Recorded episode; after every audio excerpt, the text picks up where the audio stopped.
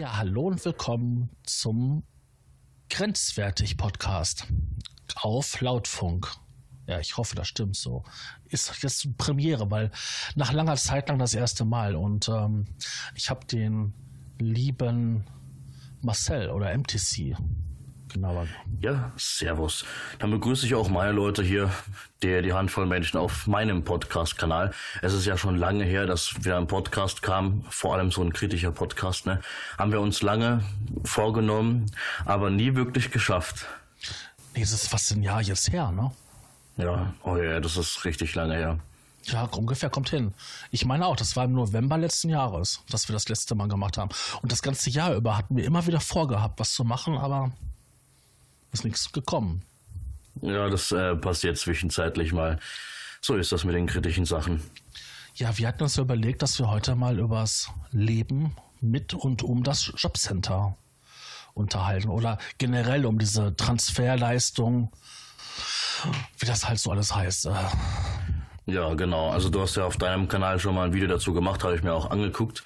Ähm, ein sehr, sehr spezielles Thema, auch kontrovers, da ja viele Menschen, die leider unreif sind, so würde ich es sagen, ähm, direkt mit Vorurteilen anfangen, wegen, ja, Arbeitsamt, ja, nee, egal, das ist so ein Schmarotzer, brauchen wir nicht lange drüber reden.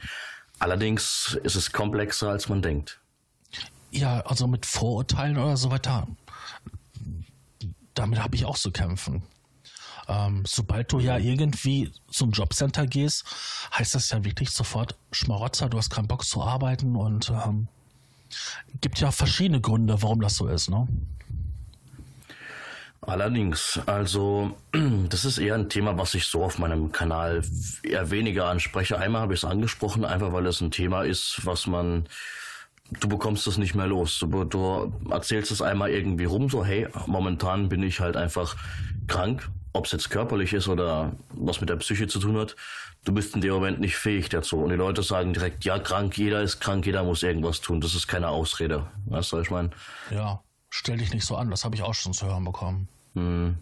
Und vor allem, muss ich dir vorstellen, dann ist man so wie du oder wie ich, ne? ein bisschen übergewichtig. So, ich meine, gerade das, was du in den letzten Videos erzählt hast, mit, der, mit dem Beispiel mit der Eisdiele oder mit dem Beispiel mit dem äh, Dönerladen, direkt wird man mit Vorurteilen zu gespammt und dann heißt es ja, arbeitslos, der hat einfach keinen Bock auf nichts und der sitzt zu Hause, Wohnung ist unordentlich, geht nicht duschen, keine Ahnung, äh, ist doof, ist, ist, keine Ahnung, hat kein Gehirn oder sowas und dann sitzt man drin. Ja, du meinst so eine richtige typische Klischee-Erfüllung. Dick, mhm. dumm, faul. Ja, like RTL, das, was man da oft sieht. Ja, so RTL 2 Format. Irgendwie mm, hier, wie heißt das? Harz und herzlich oder so? Harz und herzlich gab es mal, ja, richtig. Ja. Richtig. Ja, wir haben tatsächlich, äh, müsst ihr euch vorstellen, haben wir eine lange Zeit, also über Monate hinweg, immer mal wieder drüber geredet, was mitunter so die Schwerpunkte sind von diesem Thema Jobcenter. Ja, jetzt kann man hingehen und kann sagen, ja nee, äh, die, die verarschen einen nur, oder das, was du letztens gesagt hast, von wegen, ähm, na, was hast du gesagt, sie geben ja, äh, sie geben ein. Es heißt ja fordern und fördern. Genau, richtig. So. Und das ist ja gerade das. Und jetzt ist es leicht hinzugehen und zu sagen, ja nee, äh, immer sind, äh, ist der böse Staat schuld, aber der Mensch äh, ist immer faul und macht gar nichts. Man muss halt das Ganze mal ein bisschen beleuchten, wie man dazu kam und wie es eigentlich ist, weil es ist so einfach zu sagen, ja, die, die rauchen den ganzen Tag, die saufen den ganzen Tag, haben nie Geld, verballern ihr, ihre Kohle im Internet und am 10. des Monats essen sie, wenn überhaupt, Nudeln mit Ketchup. Ja, aber heutzutage ist das doch kein Thema mehr, in ähm, Arbeitslosengeld 2 reinzurutschen. Der normale Arbeitnehmer bekommt doch maximal nur noch ein Jahr ähm, Arbeitslosengeld 1. Danach fällt der automatisch zurück. Also in hm, Arbeitslosengeld genau, 2. Also das ist jetzt nicht so, ja, ich bin jetzt besonders faul oder so. Da kann ja alles Mögliche passieren und ähm, du fällst da rein. Das ist ja kein Stigmata. Richtig. Es ist ähm, mittlerweile sind ja viele davon betroffen und auch Leute, die nicht wirklich so in dieses typische RTL-Format reinpassen. Es ist ja, also wir haben uns jetzt seit ja monatelang teilweise darüber unterhalten und immer mal wieder Stichpunkte gesammelt, mehr oder weniger. Und es was mir so momentan aufstößt, also bevor wir zu den negativen Punkten kommen, man muss schon sagen, es ist in vielen Ländern so, dass man nicht so unterstützt wird wie in Deutschland. Das muss man schon dazu sagen. Das stimmt. Ja, das soziale Netz ist in Deutschland ziemlich gut. Also äh, in England oder so, wenn du da arbeitslos bist, kriegst du eine kurze Zeit Arbeitslosengeld und dann nichts mehr. Dann stehst du da. Ohne irgendwelche Unterstützung. Genau. Es ist ja schon ja, man muss ja auch die Vorteile teilweise sehen. Also wenn man in Deutschland lebt, ja, ist es leicht zu sagen, ja, Deutschland ist scheiße, ich, ich wandere aus oder was. Das Ding ist halt tatsächlich, du bekommst, wenn, wenn man, wie soll ich sagen, in einer sozial schwachen Familie ist, bekommt man einen Teil bezahlt für die Bücher. Also denke ich mal, bei mir war das so vor vielen Jahren, als ich noch zur Schule ging. Und ähm, Generell hast du schon ein paar Ansprüche. Ich habe hier eine Waschmaschine stehen, da habe ich einen Antrag ausgefüllt und bekam die. Also nicht auf äh, Darlehen, sondern ich bekam sie tatsächlich, weil ich seit Jahren, ich glaube noch nie habe ich angefragt wegen irgendeinem äh, Gerät für den Haushalt. Und da bekam ich das auch gestellt. Ich glaube für 300 oder 400 Euro neu halt. Mhm. Ja, es ist schon ja, man, man bekommt schon geholfen. Das Problem ist an dieser ganzen Sache, du kannst da schon raus, das, ist, das stimmt, ja, das ist einfach. Du gehst zu einer Zeitarbeitsfirma, sagst dann, ja, nee, ähm, ich bin nicht im IT-Bereich tätig gewesen, auch wenn es stimmt. Sagst du einfach, ja, ich mache alles, Hauptsache irgendwie Arbeit, ich mache alles. Auch wenn es dir vielleicht gar nicht liegt, Hauptsache du kommst da raus. Das ist aber nicht Sinn der Sache, meiner Meinung nach. Ja, ich meine, Arbeit finden ist kein Thema. Ganz ehrlich, davon gibt es ja wohl genug auf, überall. Die mhm. Frage ist dann nur, ob man das machen kann auf Dauer. Also ich bräuchte jetzt nicht anfangen in einer Möbelpackerfirma und ähm, ja, Umzüge machen oder so, weil ich komme ja kaum die Treppe selber hoch. Richtig. Ja, es ist, ähm, hab das ja auch eine Zeit lang gemacht und es ist einfach eklig. So, aber auch eklige Jobs müssen gemacht werden. Da sind wir leider von der Technik her noch nicht ganz so weit, dass man sagen kann, gut, keine Ahnung, das stellt man jetzt, hört sich jetzt ein bisschen komisch an, weil es futuristisch klingt, aber stellt man jetzt einen Roboter hin, der irgendwie, keine Ahnung, hoch und runter fährt und keine Ahnung, den Umzug irgendwie alleine macht. So. Leider ist es noch nicht so möglich. Und diese Leute haben ihre Arbeit, auch wenn es schwer ist. Ja, man darf aber nicht, nicht mal so ich finde, man darf Äpfel und Bier nicht vergleichen. Äh, wenn du, wenn du gesund bist, sei es körperlich oder auch ähm, seelisch, dann ist, ist das wirklich kein Problem, Arbeit zu finden. Eine Zeit lang kannst du auch wirklich eine, kannst du Putzfrau machen oder Putzmann, Raumpfleger, wie das jetzt heißt. Ähm, mhm. Ja, ist ja kein Problem. Oder du fegst im Krankenhaus den Hof oder ja, keine Ahnung. Ja, aber sobald du ja krank bist und Gebrechen hast, dann wird das ja kompliziert. Und was mir dabei auf den Senkel geht oder auch richtig, ja, wirklich mich sauer aufstößen lässt, ist, man wird ja über einen Kamm geschoren mit den Leuten, die keinen Bock haben zu arbeiten. Ich würde ja gerne arbeiten gehen, nur ich kann nicht. Es ist ja tatsächlich so. Bei mir wird immer gesagt, also ich habe ja eine Zeit lang, bei mir war es ja teilweise so, ich glaube, ich habe nicht ganz so viele Berufe durch wie du. Ähm, trotzdem habe ich auch schon ein paar Sachen durch. Ich war bei der Grundausbildung bei der, bei der Bundeswehr und da war sie schon freiwillig. Also sprich, ich habe es auch freiwillig gemacht. Ich war bei verschiedenen Umzugsspeditionen. Ähm, ich habe in der Trockenbaufirma gearbeitet. Ich habe im Einzelhandel gearbeitet in der Landwirtschaft, habe schon viele Erfahrungen mitgemacht. Klar, es ist jetzt, naja, egoistisch zu sagen, ja gut, keine Sache hat mir so richtig gelegen. So, ich bin vielleicht in dem Punkt ein bisschen mh, mm, unzufrieden oder leicht oder nicht leicht, schwer zufriedenzustellen, sagen wir es mal so. Aber es gibt tatsächlich diese Menschen, die sagen, nö, den ganzen Tag rumchillen so und äh, gar nichts tun so. Man tut ja was. Gerade das, was wir halt machen, auf, auf YouTube und generell äh, im, im Internet ist ja auch etwas tun. Wir tun ja keine Säumchen drehen und keine Ahnung. Ja, ich meine, das ist jetzt Beschäftigung, ne? Also ich würde das jetzt nicht unbedingt mit Arbeit gleichsetzen. Also ich versuche ja schon meinen Tag kreativ und ähm, ja so zu gestalten, dass ich ja irgendwas produktiv mache. Also dass ich die Wohnung ordentlich halte, dass ich dann halt ähm, im Internet halt meine Projekte halt betreue und pflege, dann halt Content erschaffe. ich könnte auch den ganzen Tag zu Hause sitzen und vom Fernseher und vielleicht noch ein Bierchen dabei trinken. Ähm, von der Wichtigkeit her ist beides gleich, ja. Nur mhm. ich fühle mich wesentlich wohler, wenn ich hingehe und ähm, was für mich Produktives mache.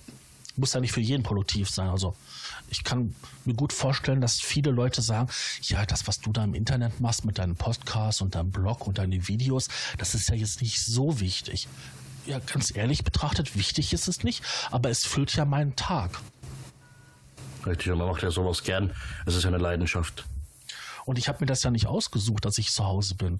Ich meine, ich bin ja von Amts wegen nicht arbeitsfähig geschrieben. Es ist ja nicht so, dass ich sage, Leute, ich kann nicht, ich würde ja gerne. Es ist ja, dass ein Amtsarzt gesagt hat, nee, ist nicht. Ja, das kann ich mir auch sehr gut vorstellen. Das Ding ist, auf was ich hinaus wollte mit dem Beispiel. Ähm, wenn du jetzt halt beispielsweise so einen, ich habe keine Ahnung, irgendeinen YouTuber nimmst, wie Monte zum Beispiel, ja, so, du nimmst ihn und du nimmst dann jemanden, der dasselbe macht wie er, auch die Gameplays, die, die Streams und so weiter. Bloß jemand, der halt klein ist, sagen wir mal so, im Höchstfall 1000 Follower irgendwie, keine Ahnung. So, der eine verdient eine Arsch voll Geld, der andere nicht. So, wer arbeitet mehr von den beiden? So, das ist, was soll ich meinen so? Ich meine, klar, mit dieser klassischen Arbeit, sich körperlich anstrengen und so weiter, kannst du es jetzt nicht vergleichen. Es ist, es ist einfacher als diese klassische Arbeit, das schon. Aber es ist ja auch eine wichtige Beschäftigung. Ja, du musst andere Qualitäten haben. Das ist ja nicht, dass ich es körperlich irgendwie arbeite oder dass ich Wände neu streiche und tapeziere oder Kabel verlege. Wenn, wenn wir jetzt beim Beispiel hier so wie Montana Black bleiben oder so, mhm. du musst ja Unterhalterqualitäten haben. Ich meine, auch wenn ich jetzt sage, der Typ ist in meinen Augen sozial nicht konform oder verträglich, ähm, eher schon asozial, hat er ja so viele Qualitäten, dass der es schafft, ich weiß nicht, wie, wie viele Abonnenten hat er und wie viele Twitch-Zuschauer hat er, das hat Tausende, Zehntausende Leute regelmäßig damit unterhält. Mhm. Und das ist ja nicht so, weil ähm, er so ein charmantes Aussehen hat, ganz im Gegenteil. Ich glaube, das wird in der, ich glaube, dass das alles, was mit YouTube und, und Twitch und generell mit diesem, wie sagen Sie so schön, dieses äh, Influencer-Feeling, ich glaube, alles, was mit dem zusammenhängt, ist in der heutigen Gesellschaft noch nicht ganz so angekommen. Weil wenn du dir einen Mario Barth anguckst, einen Bülent Schälern, wie sie alle heißen, die unterhalten ja auch. Gut, die erzählen irgendwelche Witze und versuchen die sympathisch und witzig rüberzubringen. Ne?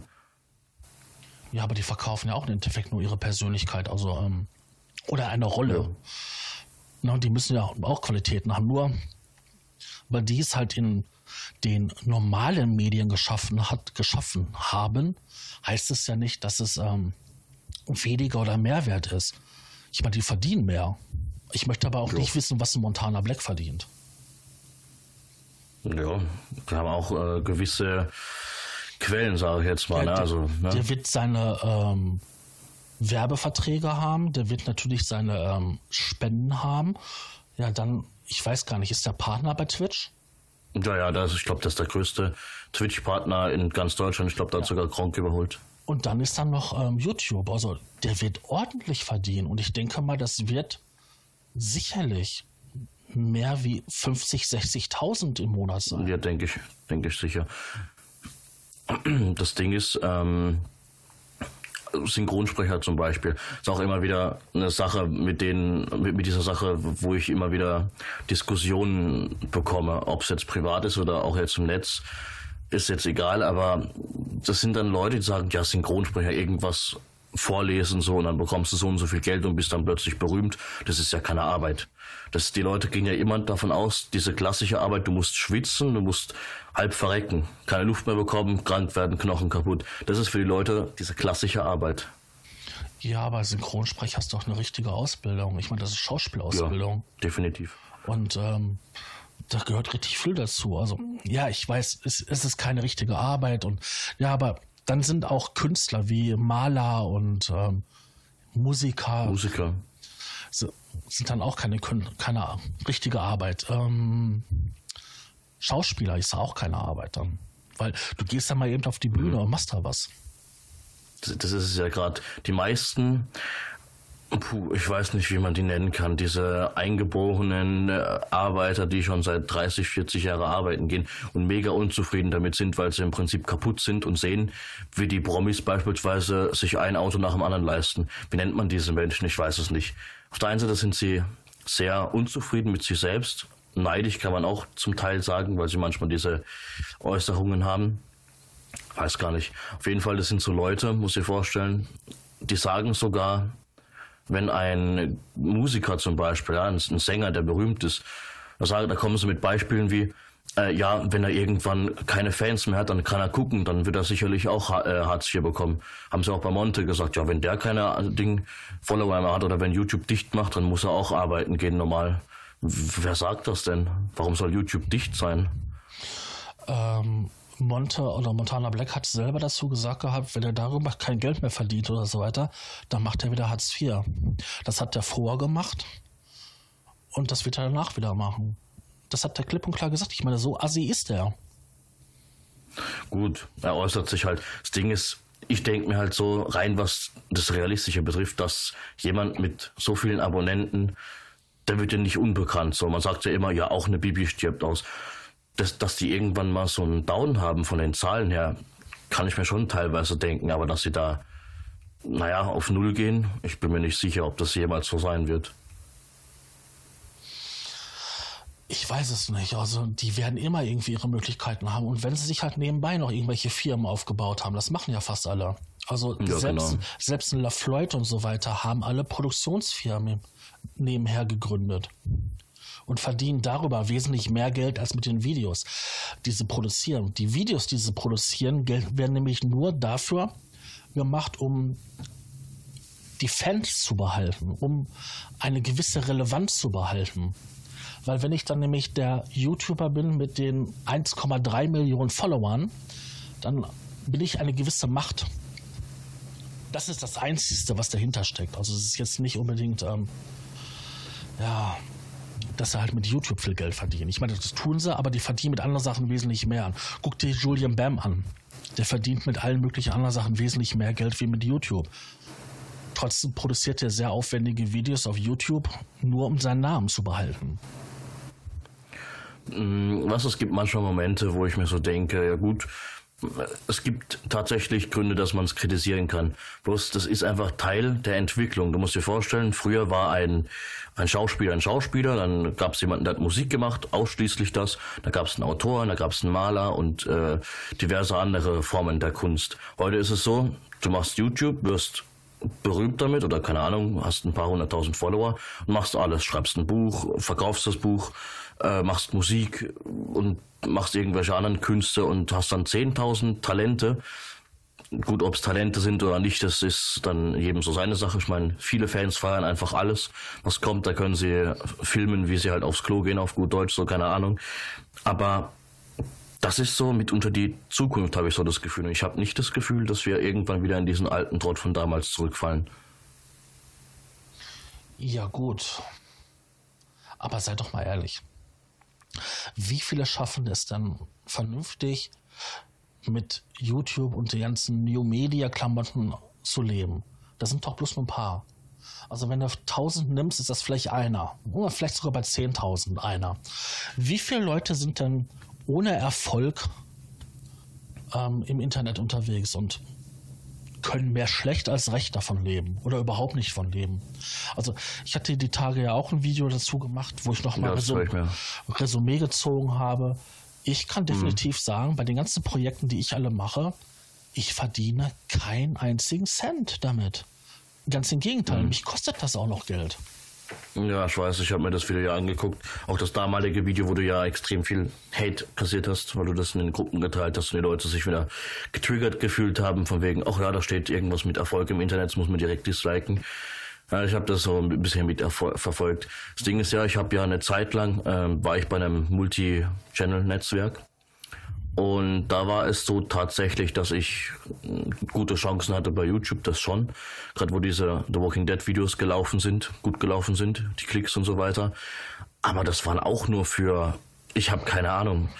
Wenn du dir überlegst, 30.000 Aufrufe, das habe ich ein, zwei Mal geschafft in meinem Leben pro Monat. Und das waren im Höchstfall 30, 40 Euro. Damit kannst du ja nicht leben und nicht sterben. Und ich mache das schon seit, keine Ahnung, wie langer Zeit, acht, neun Jahren. Ja, kannst du auch mal sehen, du machst das schon so lange und bist in Anführungszeichen so erfolglos. Deswegen ja. kannst du froh sein, wenn du, wenn du Hartz IV hast oder Arbeitslosengeld 2. Ich bekomme sehr oft also dass wir von diesem YouTube-Thema teilweise so ein bisschen weiterkommen.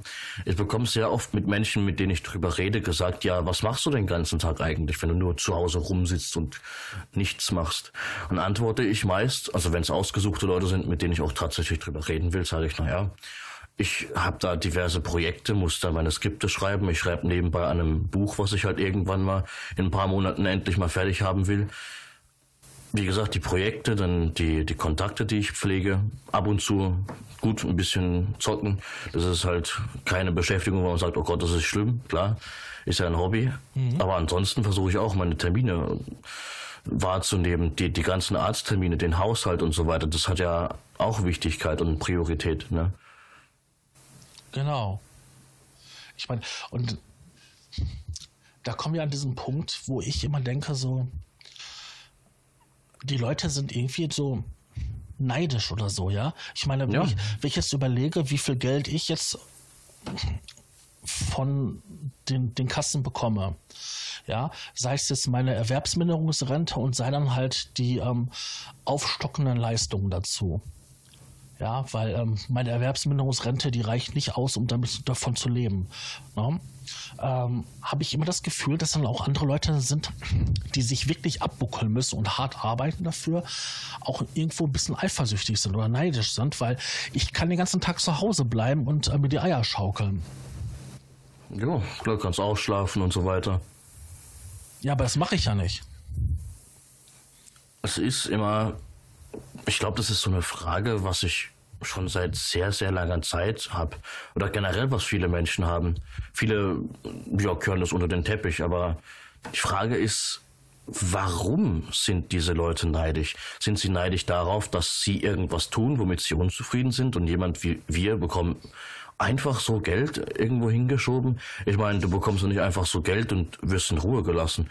Na, du wirst in irgendwelche Maßnahmen geschoben, die dir gar nichts bringen für die Zukunft. Du wirst sanktioniert andauernd, nur wenn du irgendwie ein falsches Wort sagst, so. Ich meine, so krass ist es jetzt nicht, aber du wirst schon sehr oft sanktioniert.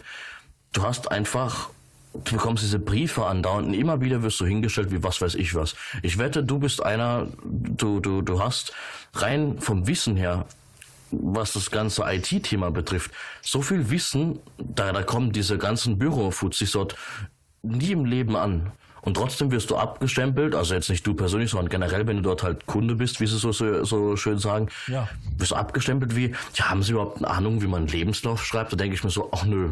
Oder wie man eine E-Mail, ein E-Mail-Postfach führt. Habe ich halt zum letzten Mal bei meiner äh, Sacharbeiterin gesagt, nee, ich weiß das gar nicht. Ich weiß auch nicht, wie Rechtschreibung funktioniert oder wie man generell irgendwas macht, weil ich bin total doof. Ich brauche meine Mutter, die keine Ahnung, mit meine Termine macht und so weiter und so fort, weißt? Gut sarkastisch reagieren ist jetzt auch nicht gerade die feine englische Art, ne, aber. Ja. Also ich kann dir nur eine Geschichte erzählen, das ist jetzt ähm, so gut zehn Jahre her. Da fing das so damals an, dass ich halt ähm, mit den Arbeiten, dass das nicht mehr so funktioniert hatte bei mir und ich ähm, damals wirklich schwere äh, Depressionen hatte und auch ähm, deswegen arbeitslos geworden bin und ja, dann versuchen sie ja noch viel zu machen, ne? stecken dich Maßnahmen rein, wie du gerade sagtest und ähm, mhm die Sache ist so, die haben mich ich habe eine fundierte IT-Ausbildung. Ich habe selber Kurse gegeben, wie man halt Word und Excel und ähm, Office-Paket zusammen bedient, wie man Datenbank erstellt. Ich habe E-Mail-Server eingerichtet und gewartet. Auf jeden Fall ganz viele Sachen gemacht. Und da stecken die mich in eine Maßnahme rein, wo ich lerne, wie man ähm, eine E-Mail schreibt oder ähm, Bewerbungsunterlagen zusammenstellt. Und ähm, das ist dann so ein Punkt, wo ich mich immer frage, gucken die überhaupt auf die Qualifikation, an die man angegeben hat. Weil das ist ja nachweisbar. Wir leben ja in Deutschland in einem Land, wo ja nicht gefragt wird, was kannst du, sondern was hast du für Papiere und was steht da drauf. Also was steht da drauf, was musst du können. Und ich habe natürlich Zertifikate von Microsoft, ich habe Zertifikate von, ach, hast du nicht gesehen. Und da steht dann immer drauf, hier hat erfolgreich an den Lehrgang teilgenommen, hat erfolgreich ähm, das Modul absolviert und das könnte man ja anfordern und fragen oder sich anschauen, dann wird man ja sehen, oh, der hat halt das und das gemacht, oh, der hat schon die und die Einheiten und das und das. Und dann wird man solche ja, blödsinnigen Aktionen vermeiden. Es ist, was diese Maßnahmen betrifft, ich meine, die sind sowieso, ähm, ja, ich würde nicht sagen ganz unnötig, aber in den meisten Fällen. Und ich war bei einer Maßnahme drin, äh, ich glaube, da haben wir sogar privat mal drüber geredet. Da ging es darum, also mir wurde gesagt, ja, um dieses Schulwissen äh, einfach ein bisschen aufzufrischen und generell so stückweise, wie man telefoniert, äh, wie man auch bei dir E-Mails schreibt und so weiter. Und ich weiß nicht, da war die ähm, die, die vom Lehrgang halt, ne, die das Ganze leitet, die Leiterin, die hat wortwörtlich zu mir gesagt, ja, wir müssen den äh, äh, äh Projekt äh, äh, äh, zusammen machen. Äh, äh, die konnte selbst kein Deutsch. Die hatte diesen ausländischen Slang, konnte selbst keine deutschen Sätze bilden, bilden und die war meine Leiterin, die mir beibringt, Deutsch zu machen. Da waren und bevor jetzt halt irgendjemand was Falsches denkt, so, na, ich habe ja nichts gegen Ausländer, so, da gibt's auch kein Aber. Das Ding ist nur, da waren tatsächlich nur Leute drin, die konnten kein Deutsch, so. Und dass es dann äh, Flüchtlinge waren, mehr oder weniger, war ja klar. Und die waren da drin, eben um Deutsch zu lernen, um Deutsch zu telefonieren, um sich mit Firmen in Verbindung zu setzen, deutsche E-Mails zu schreiben. Und ich als deutscher Bürger komme da rein und weiß nicht, was ich da zu suchen habe eigentlich. Ja, ich kann da auch ähm, Geschichten erzählen ähm, in meinem Bekanntenkreis. Ähm, Leute, die weit über 50 sind, ein erfolgreiches ähm, Berufsleben hatten und aufgrund ihres Alters einfach keine Einstellung mehr finden, weil sie den neuen Arbeitgebern zu teuer sind. Nehmen wir mal hier so eine Arzthelferin. Mhm. Die ist mit 50 quasi in der höchsten Lohnklasse drin. Und das ist jeden Arbeitgeber zu teuer. Also kriegst du da nichts mehr. Und diese Person haben sie in einen Kursus gesteckt, wo man lernt, wie man morgens aufsteht, sich wäscht und so diese normalen Aktivitäten des Alltags macht. Und jetzt musst du dir vorstellen, diese Frau hat ja seit ihrem 20. Lebensjahr quasi einen eigenen Haushalt gehabt und weiß, wie man sich wäscht und wie man halt Ordnung hält und so. Weiß auch, wie man telefoniert. Und da sind dann die Sachen, das ist rausgeschmissenes Geld. Klar wird es Leute geben, die das nicht können, aber das sind dann auch Leute, die haben, da gibt es einen Grund. Entweder eine Depression oder eine andere psychische Erkrankung oder sind Alkohol oder als beherrscht Alkoholismus.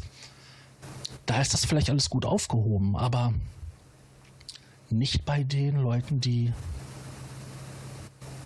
Ah, da fehlt mir jetzt das Wort für. Hm. Es gibt so sinnlose Maßnahmen. Ja, es, es gibt generell sinnlose Maßnahmen. Da gibt es bei uns eine Maßnahme, das ist so ein, ich weiß gar nicht, so ein spezielles Institut für Menschen, die ähm, ja eben den ganzen Quatsch, E-Mails schreiben und telefonieren üben, Bewerbungen schreiben und äh, ja, äh, Zurechtfindung im Arbeitsleben, so als äh, Person, die schon jahrelang arbeitslos ist und Co. Heißt bei uns CJD, ich weiß nicht, ob das dir was sagt, ist glaube ich auch deutschlandweit eigentlich bekannt. Und ich war da einmal drin, das war, ich weiß es gar nicht, ich glaube, es war nach der Bundeswehr tatsächlich. Und da war ich da drin und da haben die im Prinzip, da ging es darum, da war auch so ein Kursus, der, da ging es halt auch um das Ganze mit, mit Programmiersprache und so. Und ich habe mich tatsächlich dafür interessiert. Ich habe mir gedacht, okay, vielleicht ist es ja was, tatsächlich, mhm. mache ich mit. Und dann hast du da wirklich in einem Klassenzimmer gesessen mit zehn anderen Leuten, Kaugummi kauend, auf dem Boden spuckend, äh, alkoholisiert, haben nur, keine Ahnung, diese ganze Ne, dieses Digger- und Alterssprache haben sie an den Tag gelegt. Ja, und der Kursleiter hat einen Kaffee getrunken, Und ja, hat eine Zeitung gelesen und so war man dann da, eine Stunde lang. Und ich habe mir gedacht, was mache ich hier eigentlich? Und es war nicht nur einmal so, das war öfters so. Ja, und noch zwei, drei Wochen habe ich mir gesagt, ich komme hier nicht mehr her, weil das bringt ja nichts. Was, was bringt das mir sowas? Mein Vater hat jahrelang ähm, hier bei uns in der Gegend eine ähm, so einen Kurs geleitet von der Rebeck. Das war für ähm, Jugendliche, ähm, die schwer vermittelbar sind, also schwer in Jobs vermittelbar. Also erstmal ein Praktikum, dann darüber Kontakt und dann halt versuchen, einen Ausbildungsplatz zu kriegen. Und das hat er auch recht erfolgreich gemacht. Und dann kam noch ein neues Projekt hinzu und das war total krass. Das war ähm, ein Qualifizierungslehrgang für Ältere, also so ab 55, ja, 55 58. Und mhm die konnten sich dann quasi aussuchen, wie oft die im Jahr dahin möchten und dann zu ein Gespräch. Und das war so sinnlos, dass selbst mein Vater gesagt hat, als ähm, Dozent dort, das macht keinen Sinn, das ist einfach nur Geldverschwendung. Weil die haben jeden Monat einen festen Betrag pro Klienten gekriegt und im Endeffekt wurde nichts gemacht. Da wurde wortwörtlich Steuergelder oder öffentliches Geld verbrannt. Und das muss nicht sein, weil ehrlich gesagt, wenn, wenn du mit knapp 60 in die Arbeitslosigkeit reinkommst, ähm, da zum größten Teil bleibst du arbeitslos, bis du in Rente gehst. Ja, das ist ja so. Weil wer nimmt denn äh, jemand, der älter ist, zerbrechlich ist und im Prinzip verbraucht ist so? Ja, du musst ja auch als Arbeitgeber ja auch Angst haben, dass der alle Nase lang einen Krankenschein nimmt. Ja, mhm. aber das sind dann diese Punkte, wo ich dann halt gemerkt habe, dass in diesem System was nicht stimmt. Erstens hast du auf der einen Seite das Image, du bist dann nur faul und machst nichts. Und auf der anderen Seite hast du halt, ähm, es passiert ja wirklich total wenig. Und dann, wenn du dann Fernseher einschaltest und Nachrichten schaust, ja, wir haben jetzt so und so viel weniger Arbeitslose, ja, es sind so und so viele Arbeitsstellen unbesetzt eigentlich müsste jeder, jeder Arbeit finden. Aber ehrlich gesagt, was sind denn für Arbeitsplätze denn für Arbeitsstellen offen? Das sind meistenteils für hochqualifizierte Leute. Und Leute, die langzeitarbeitslos sind, das sind entweder Leute, die krank sind oder welche, die schlecht qualifiziert sind. Und die brauchst du dich hinsetzen in irgendein Unternehmen, wo du da als Ingenieur, als ähm, IT-Experte als Techniker? Es ist im Prinzip generell sehr schwierig. Es ist, manchmal nimmt das Arbeitsamt selbst, also ich habe ja schon diverse Beiträge gesehen, Dokus gesehen und so weiter, die müssen ja so und so viele Kunden vermitteln und müssen ja auch Gas geben, weil sonst sind die die Kunden irgendwann. Ne? Das Ding ist halt tatsächlich, ich bekam mal von einer Sacharbeiterin gesagt, das war vor sieben Monaten oder sowas, hat sie gemeint, ja, haben sie sich da und da beworben? Ja, klar, habe auch die Nachweise hingebracht und so weiter. Hab's mit denen besprochen. War halt meist sowas wie im Einzelhandel oder halt auch im Lager. Und dann hat diese Dame tatsächlich zu mir, ohne rot zu werden, gesagt, naja, kein Wunder, dass sie nicht angenommen werden. Wer stellt denn dicke Leute ein, die bei jeder Bewegung schwitzen und direkt stehen bleiben und nichts mehr machen? Sondern habe ich gemeint, das muss ich nicht gefallen lassen, das steht nicht in dem Vertrag drin denn wir haben in keinem, ja, sie haben nicht persönlich zu werden und da habe ich mich halt beschwert über sie. Ja, dann hatte ich zwei Monate lang, ja, meine Ruhe in Anführungszeichen und dann kam eine neue ähm, Sachbearbeiterin. Ja, das ist auch so. so eine Sache. Ich hatte vor, das ist wirklich etliche Jahre her, hatte ich mich auch mal beschwert über einen ähm, Sachbearbeiter dort oder Fallmanager oder wie sie sich halt nennen. Ja, Fallmanager. Und habe mich beschwert, weil ich mich einfach ungerecht behandelt gefühlt habe. Und Ende des Lieds war es, ich bin abgeschoben worden, also weiter zum neuen Sachbearbeiter, der für die schwierigen Fälle verantwortlich ist. Und das war so einer, das war Sozialpädagoge. Und das so wie man sich vorstellt, mit ähm, Jesuslatschen, leichten Bart, also so ein so mhm. Rauschebad, ähm, Zigarre, nee, nicht Zigarre, Pfeife am Rauchen und eigentlich so 20 Zentimeter über dem Boden schweben wie Jesus, wenn er übers Wasser geht. So ja. musst du diesen Menschen vorstellen. Der hatte natürlich eine ganz ruhige Art und da kam man ganz easy geschillt mit klar. Aber da habe ich sofort gemerkt gehabt, wenn du nicht einfach bist und zu allem Ja und Amen sagst, dann wirst du einfach weitergereicht. Hm, ich glaube, du bist ja als, ähm, als Kunde gar nicht dazu verpflichtet, diese, diese Eingliederungsmaßnahmen zu unterzeichnen, oder? Natürlich bist du verpflichtet dazu. Die Konsequenz ist daraus doch schon das, was du vorhin sagtest, da wollte ich nämlich eigentlich noch drauf hinaus, eine Sanktion. Wenn dieser beispielsweise sagt, man muss jetzt acht Bewerbungen in einem Monat schaffen, ja, und du sagst dann, ja, das passt. Und dann sagt sie, ja, da gibt es so einen Kurs, da musst du, was weiß ich, bei Amazon ist ja momentan sehr, sehr beliebt. Ne? Ich weiß gar nicht, ob du es mitbekommen ja, hast. Ne? Ja, so, und muss dir vorstellen, da sagen sie, ja, das, das passt zu ihnen. Und dann sagst du als Kunde, naja, ich kann nicht so lange stehen und eigentlich kann ich mit Menschen gar nicht so umgehen. Und vor allem dieses Stressding, ich glaube, das ist nichts für mich so. Dann ist es doch besser, wenn man das vorher bespricht, dass man sagt, okay, gut, dann lassen wir das. Wie wenn man dann dort ist für eine Woche und dann sagt, nee, ich höre auf damit, dann bekommst du direkt eine Sanktion reingeballert, ohne mit der Wimper zu zucken. Obwohl du gesagt hast, es ist ja nichts für mich so. Ja, das Problem ja bei den ähm, Hartz-IV-Gesetzen ist ja, dass du jede zumutbare Arbeit annehmen musst. Und es gibt nur wenig Gründe, die dagegen sprechen. Also wenn du jetzt sagst zum Beispiel, ähm, du kannst nicht so lange stehen, dann musst du es medizinisch nachweisen mit einem Attest, mit mhm. Befund, dass du nicht länger als fünf Minuten stehen kannst. Oder wenn du aufgrund deines Rückens ähm, nicht schwer heben sollst, ja, dann kriegst du halt von einem Arzt einen Schein, da steht drauf, nicht schwerer als fünf Kilo, nicht schwerer als zehn Kilo oder so. Und damit, das kannst du vorlegen. Solange solche Sachen nicht, ja, wie soll ich das sagen, amtlich beweisbar sind oder amtlich dokumentiert, ähm, kannst du da nichts machen. Das ist das Problem. Du kannst dich zwar mit den Leuten unterhalten und wenn du einen netten hast, dann geht er darauf ein. Und wenn du jemand hast, Hauptsache, ich, ich erfülle meine Quote und vermittle so und so viele und stehe dann hier in den ähm, Ranking ähm, besonders gut da, ja, dann hast du ein Problem. Weil auch die Sanktionen werden mit Wohlwollen gebilligt.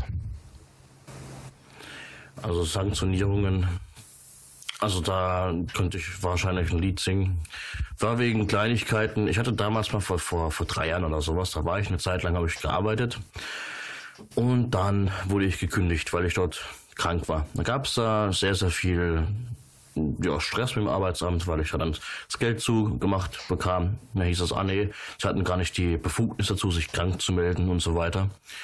Und dann kam, ich weiß gar nicht, wie das war, hatte ich eine Sanktion drin so und naja, du kennst es ja selber, wenn man da einmal irgendwelche Schriftstücke bekommt, so dann dauert es ein bisschen Bearbeitungszeit, wenn du Widerspruch einlegst. So, ja. was machst du also, bis du in vier Wochen vielleicht wieder Geld bekommst? Kannst du nicht nichts tun. Also sagst du, ja, so und so sieht's aus, und dann bekommst du die Berechtigung dafür, Lebensmittelgutscheine zu bekommen, wenn du eine 100% Sanktion hast. Oder ich glaube sogar mhm. ab 100 Euro, wenn du nur noch 100 Euro hast, von 400 noch was, bin mir gar nicht so sicher.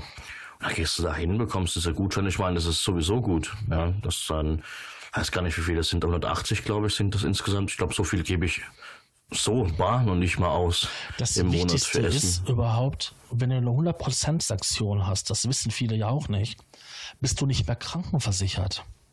Und erst der Punkt, wenn du hingehst und die Gutscheine abholst, bist du wieder krankenversichert. Das wissen viele gar nicht. Das ist extrem. Und das muss man sich überlegen. Ich meine, die gehen auch hin und machen das ja bei jungen Erwachsenen, also unter 25 ja besonders gerne, mhm. dass die natürlich da härter und ähm, straffer sind und dann auch sehr, sehr schnell 100% Sanktionen aussprechen. Und ähm, wenn du selbst selber wohnst und du kriegst eine 100% Sanktion rein, dann heißt das ja nicht, dass du 100% von dem Geld vom Leben, sondern die streichen dir alles. Ja, Miete, Miete und so weiter, komplett. alles Alles dazugerechnet. Die riskieren quasi, wenn die drei Monate dir eine hundertprozentige Sanktion reindrücken, dass du obdachlos wirst. Und ehrlich gesagt bin ich mir nicht sicher, ob das mit unserem Grundgesetz quasi vereinbar ist, weil die Würde des Menschen ist unantastbar. Das bedeutet, wenn ich doch aufgrund einer Sanktion, und das ist ja meistenteils ja auch noch den guten Willen des Sachbearbeiters oder des Fallmanagers ähm, ja, auszulegen, du bist ja in deren Hand, ne, wie weit sie gehen, ja, riskieren die ja, dass du obdachlos wirst. Und das heißt ja, dir wird Schaden zugefügt. Wenn du im Winter obdachlos wirst und du musst draußen schlafen, dann leidest du. Außerdem verlierst du ja alles andere. Wenn die Wohnung aufgelöst wird, weil du keine Miete mehr bezahlt hast, verlierst du dein Bett, dein Fernseher, deine Möbel, deine Klamotten, alles. Du kannst ja nur einen gewissen Teil mitnehmen, transportieren. Mhm. Du musst ja überlegen, das ist ja die Konsequenz daraus. Ganz geschweigen davon, dass du ja keine Krankenversicherung mehr hast, was ja auch wieder ein Eingriff oder eine Verletzung deiner Menschenwürde ist man kann ja dann als äh, Endresultat kann man ja sagen, ja gut, aber du bist ja auch selbst schuld, ne? hättest du mal gemacht und so weiter. Aber im Prinzip. Ja, aber das ist doch noch eine Erpressung. Das ist ja eine Erpressung. Es ist gut, es ist nicht ganz so krass wie früher, ne, aber man kann mich jetzt als ein bisschen irre abstempeln, aber irgendwie ist es auch Sklavenarbeit. Also nicht die Arbeit selbst, sondern Sklaventreiberei, habe ich das Gefühl. Also damals, wie ich noch aufgrund meiner Depression halt ähm, viel mit dem Jobcenter zu tun hatte, gab es einen Fallmanager in meiner Heimatstadt. Der war berühmt berüchtigt für seine, ja, nennen wir es mal, sarkastische Art. Also ich hatte mal in einem Wartezimmer da gesessen und konnte halt hören, was in dem Zimmer passierte. Und da war einer gewesen, hätte vorgesprochen. Er wollte einen Gutschein haben für eine Ausbildung als Busfahrer, glaube ich, oder Taxifahrer irgendwie. Mhm. Und da hat der Mann sich künstlich lachend über ihn lustig gemacht, nach dem Motto, wie bitte, Sie wollen?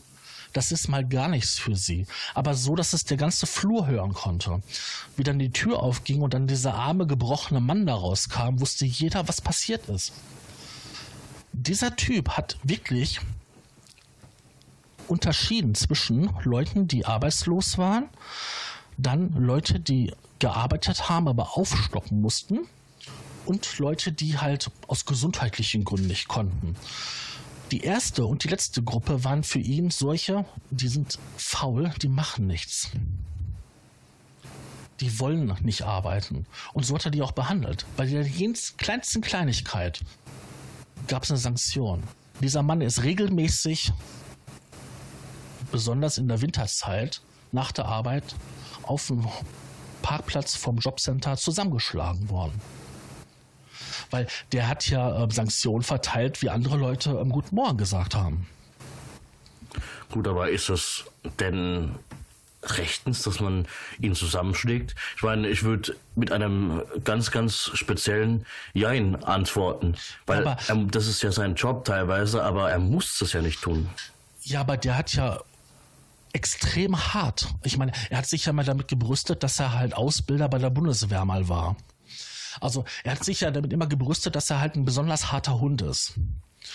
Ich kann, für mich ist es keine Option, jemand anderes körperlich zu schaden. Ich hätte Dienstaufsichtsbeschwerden geschrieben wie sonst was.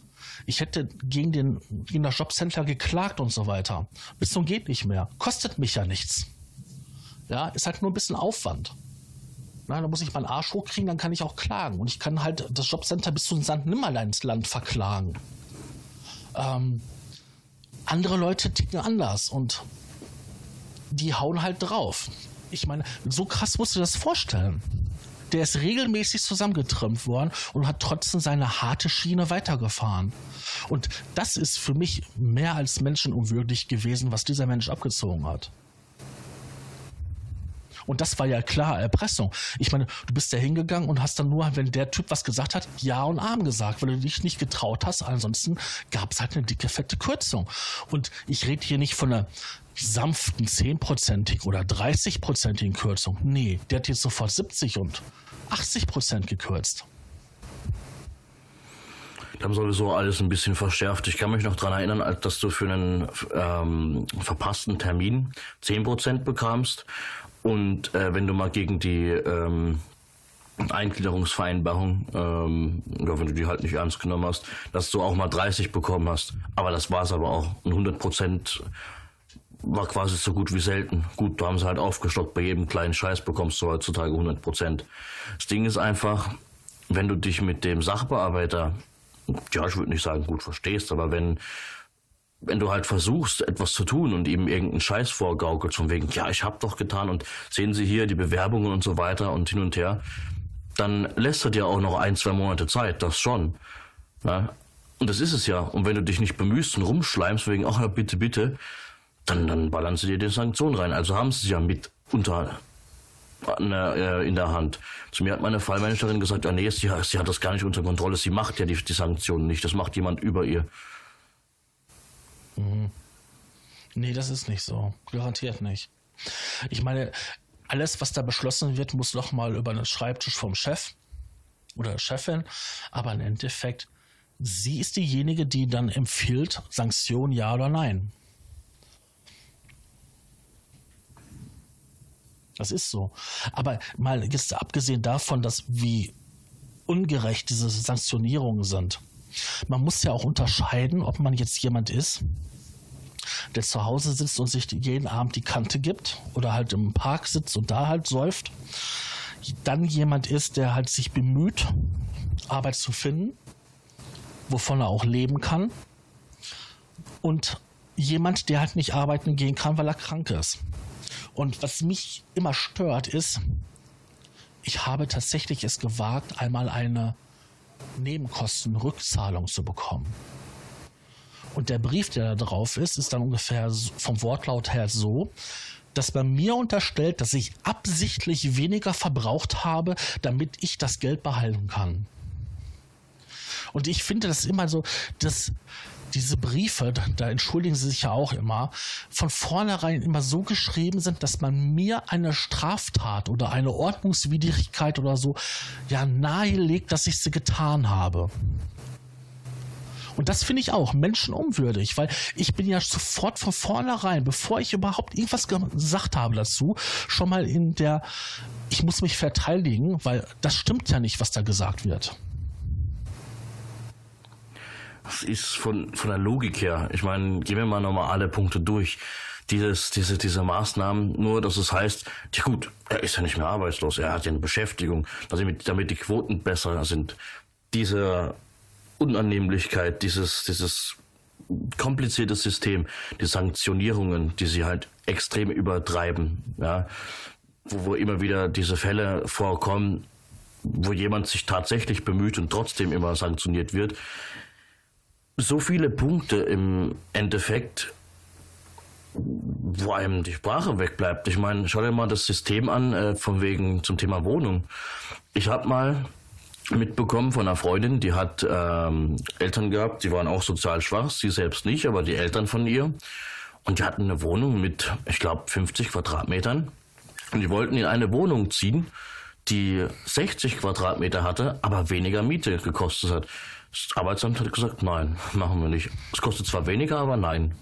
Nur weil die Quadratmeter mehr sind. Ja, aber stehen die nicht laut ähm, Liste zu ähm, Einzelpersonen 50 Quadratmeter und jede weitere Person 15 Quadratmeter drauf? Es, es kann sogar sein, ja. Also ich finde es halt nur eine Freche, dass du deine Rechte, die du hast oder haben solltest, dass du die einfordern musst und zwar auf krassem Wege. Diese ganzen Widersprüche, die eingelegt werden und alles. Ja, was die machen ja von Anfang an. Hm? Was meinst du, wie viele Leute hier klagen müssen? Ähm, die Sozialgerichte sind voll mit Klagen, ja. Wenn Leute gegen irgendwelche Bescheide von Amtsseiten halt ähm, am Klagen sind. Und ich sage jetzt nicht nur ähm, Hartz IV, das gehört ja auch ähm, Sozialgeld und ähm, die Grundsicherung allgemein dazu. Es werden so viele Fehler gemacht und dann sind dann fehlen Beträge und du musst ja jedes Mal klagen im Endeffekt. Ja, und das verstopft halt unsere Gerichte es ist, der Ja, Wahnsinn eigentlich. Du sagtest ja gerade auch noch einen interessanten Punkt. Wenn du in einer Maßnahme bist, dann bist du ja aus dieser Statistik raus, der Arbeitslosen. Das ist richtig. Aber weißt du, wer noch alles raus ist? Hm, Wer denn? Jemand, der nicht arbeiten gehen kann, weil er ein Kind erzieht. Der ist raus aus der Statistik. Leute, die krank sind und nicht arbeiten gehen können, aber trotzdem Leistung beziehen, sind auch aus der Statistik raus. Also diese Statistik wird von oben bis unten nur geschönt. Wenn man jetzt alle Zahlen mit reinrechnet und vor allen Dingen auch solche Leute wie ich habe mal zwei Jobs, kann aber davon nicht leben, muss noch aufstocken, dann haben wir fast sieben Millionen Leute, die auf solche Leistungen angewiesen sind. Und da sind ja noch nicht mal die Rentner mit dabei, die, deren Rente nicht ausreicht. Da sind ja auch noch mal knapp zwei Millionen. Das bedeutet, wir haben fast zehn Millionen Menschen in Deutschland, die auf Sozialleistungen angewiesen sind. Und das letzte Mal, wo wir sechs Millionen hatten, die arbeitslos waren, da hat es dann ganz gewaltig geknallt. Weil das war 1933. Es ist schwierig. Ich glaube, gerade was du vorhin gesagt hast mit den Sozialgeldern, äh, diese, diese, äh, die Steuergelder, die ver, keine Ahnung, verbraten werden. Ich weiß nicht. Ich denke schon, dass sie sich ein bisschen bemühen, die Leute halt auch tatsächlich in Firmen reinzubekommen, wo es auch tatsächlich passt und nicht nur für ein Jahr, sondern auch mal tatsächlich für länger. Ich denke schon, dass sie da schon gut helfen, so, oder sich bemühen zu helfen. Aber trotzdem wird, so viel falsch gemacht einfach.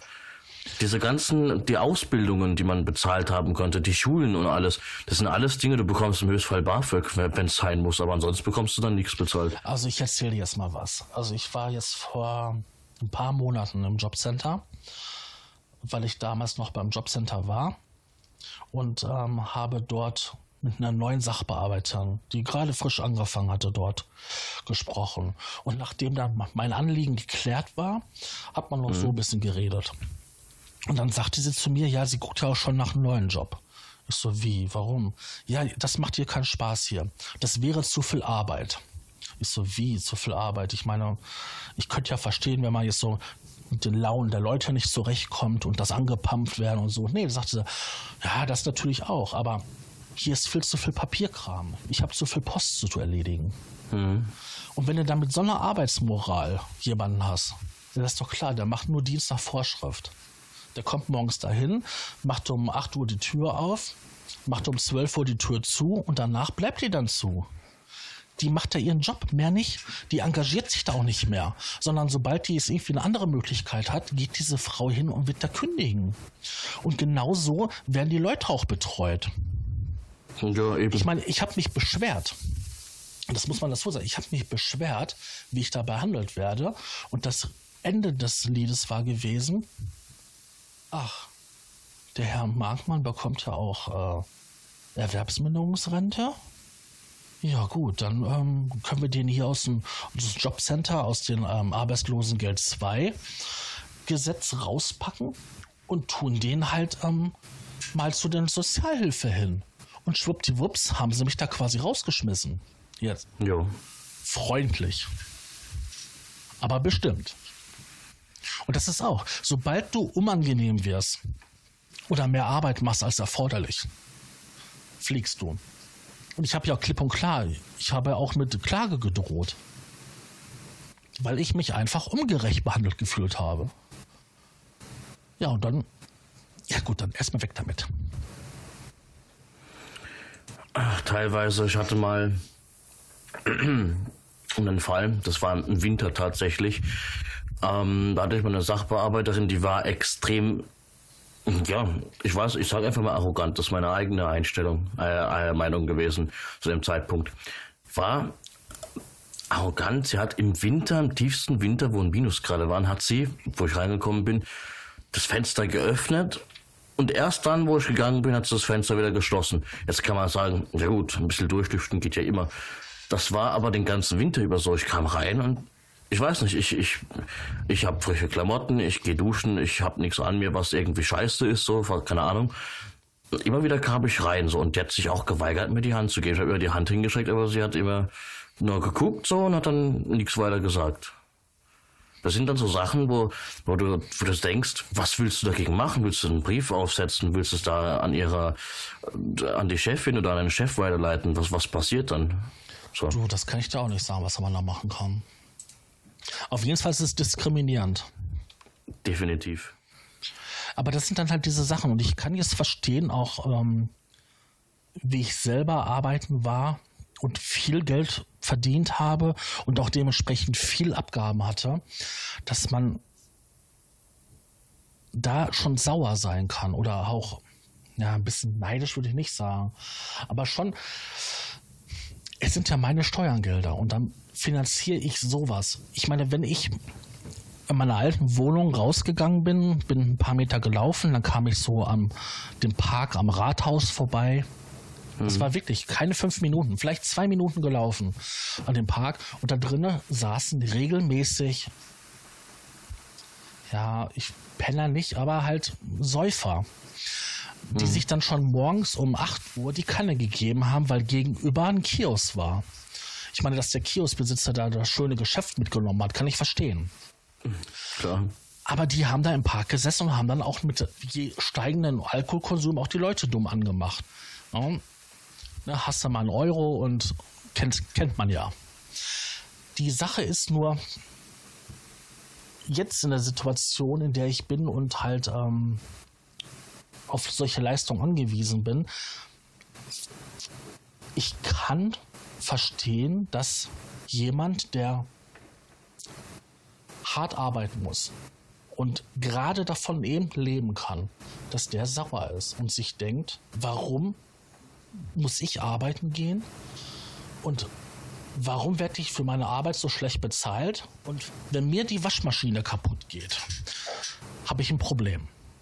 Entweder kann ich sie bei Otto auf Ratenzahlung kaufen oder ich muss gucken, dass ich irgendwie bei meiner Mutter, bei meiner Schwester bei der Wäsche waschen kann wenn du jetzt als Hartz-IV-Empfänger ein kleines Kind hast, so schnell kannst du gar nicht schauen, wie du eine neue Waschmaschine da stehen hast. Oder auch so als Single. Kannst du einen Antrag stellen und zur Not auf Ratenzahlung. Ne? Und die Raten müssen ja beim Jobcenter nicht mal groß sein. Du kaufst für 400 Euro eine neue Waschmaschine und zahlst 10 Euro im Monat ab. Ja, das ist tatsächlich so. Aber das kannst du ja als normaler Arbeiter ja nicht machen. Ja? Oder anderes Beispiel ist, du kannst deine Stromrechnung nicht bezahlen, obwohl du jeden Tag hart arbeitest. Ja, weil Strom wird ja auch immer teurer, das weißt du selber. Und dann kommt eine Nachzahlung 800 Euro. Dann rufst du da an und dann sagen sie dir schon, nee, Ratenzahlung machen wir nicht. Sie haben in den letzten 24 Monaten zweimal die Rechnung nicht pünktlich bezahlt. Ja, was machst du dann? Ja, dann stellen sie den Strom ab. Entweder leistet die irgendwo das Geld oder stellen den Strom ab. Ja, als Hartz-IV-Empfänger gehst du zum Jobcenter hin. Und dann sagst du, ja, ich kann mir das nicht leisten und so weiter. Ne? Die wollen 800 Euro haben und Ratenzahlung machen sie nicht. Ja, dann bezahlt das Jobcenter das für dich. Und du machst mit dem Jobcenter eine Ratenzahlung ab. Und die ziehen die das, bevor sie das Geld überweisen, ziehen sie die Summe schon ab. Also du bezahlst die Rate zurück. Und jedes Jahr auf neue. Solange du quasi Geld von denen kriegst und du hast noch genug Geld zum Leben, kannst du quasi für sinnvolle Sachen ähm, einen Ratenkredit machen. Zinslos auch noch. Ja, richtig. Und da kann ich verstehen, dass halt hier Otto Normalverbraucher, ja, der jeden Tag acht Stunden puckeln geht und noch vielleicht am Wochenende noch arbeiten geht, damit er so halbwegs mal sich was leisten kann da sauer wird.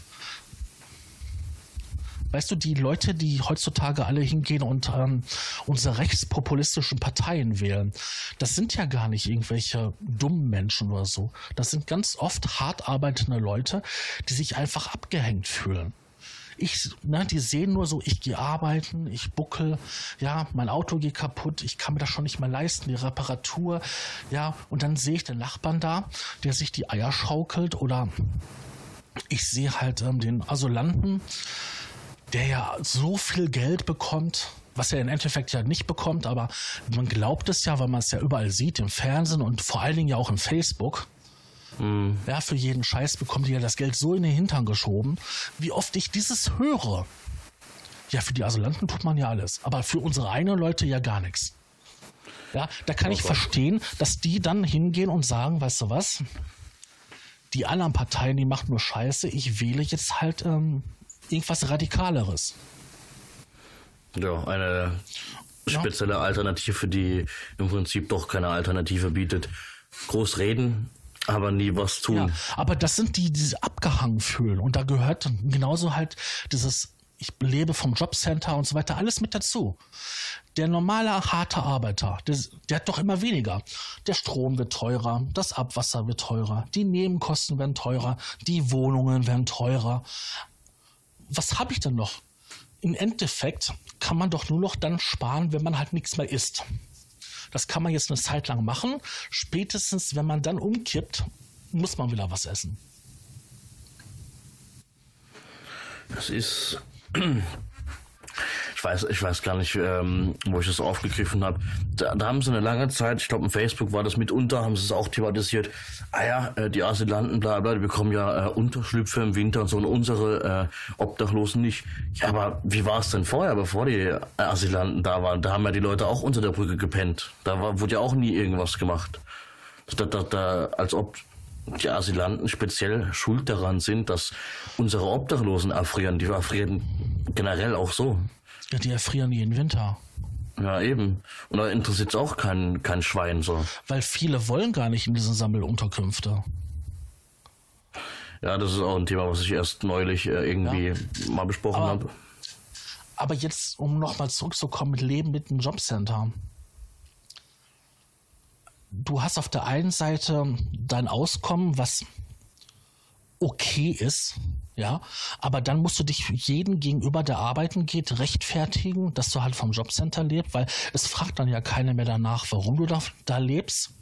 Ja, ob er jetzt halt ähm, nicht qualifiziert genug bist zum Arbeiten oder krank bist oder wirklich nur zu faul, sondern man geht von vornherein davon aus, du bist zu faul zum Arbeiten ja, du hast keinen Bock, du willst nicht. Richtig. Und so weiter. Und dann, wenn man etwas anspricht von wegen, ja nee, diese Arbeit ist halt zu krass für mich oder die liegt mir gar nicht, weil ich gar kein Interesse daran habe, dann heißt das, ja und äh, es gibt so viele Leute, die arbeiten gehen. Weißt du, wenn wir rein theoretisch, ich meine, das wird nie so sein, aber rein theoretisch, gehen wir mal von einem System aus, das nicht existiert.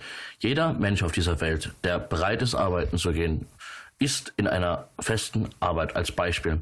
Was denken die Arbeiter dann, dass sie mehr verdienen, weil die Steuergelder nicht mehr an die Arbeitslosen rausgegeben werden? Nee, die Steuergelder werden sowieso verbrasselt. Da gibt's nichts von wegen mehr oder weniger. Sie sind einfach nur stinkig, weil du es gesagt hast, die bekommen im Höchstfall 200, lass es 300 Euro sein, mehr als jemand, der im Prinzip nur gammelt. Und dafür gehen die acht Stunden am Tag buckeln, ja, und keine Ahnung. Es ja. ist Du ja. musst ja das so sehen. Manche Arbeitslosengeld 2-Empfänger sagen ja, ja, das sind ja nur halt diese 416 Euro. Das ist ja gar nicht 416 Euro, die du jetzt bekommst. Ja, du wenn bekommst, man die Miete mitzählt, ne? Genau, du bekommst die Nebenkosten bis auf Strom, aber du, die, eine warme Bude mit Wasser, Müllabfuhr, alles drum und dran finanziert und dann sind wir mal eben bei, sagen wir mal, roundabout 1000 Euro. Ja, Krankenkasse und so weiter. Genau. Ne, mit sämtlichen Kosten so sind wir bei roundabout 1000 Euro. Eine Rente, eine Durchschnittsrente in Deutschland sind 700 bis 800 Euro. Na, fällt dir was auf? Ja, da wundert es mich nicht, dass momentan viele Leute einfach Pfandflaschen sammeln, ja, die älter sind. Ja, aber überleg doch mal du bekommst ungefähr 1000 Euro und musst keine Gebühren bezahlen für Fernsehen, ähm, hast vielleicht hier noch das Sozialticket zum Busfahren und so weiter. Mhm. Jemand, der Rente bekommt, muss GZ-Gebühren oder hier Rundfunkbeitrag bezahlen. Ähm, kann sich vielleicht kein Rentnerticket leisten, weil das ja auch noch irgendwie knapp ähm, 60 oder 100 Euro kostet. Ja, Aber der hat doch weniger Geld.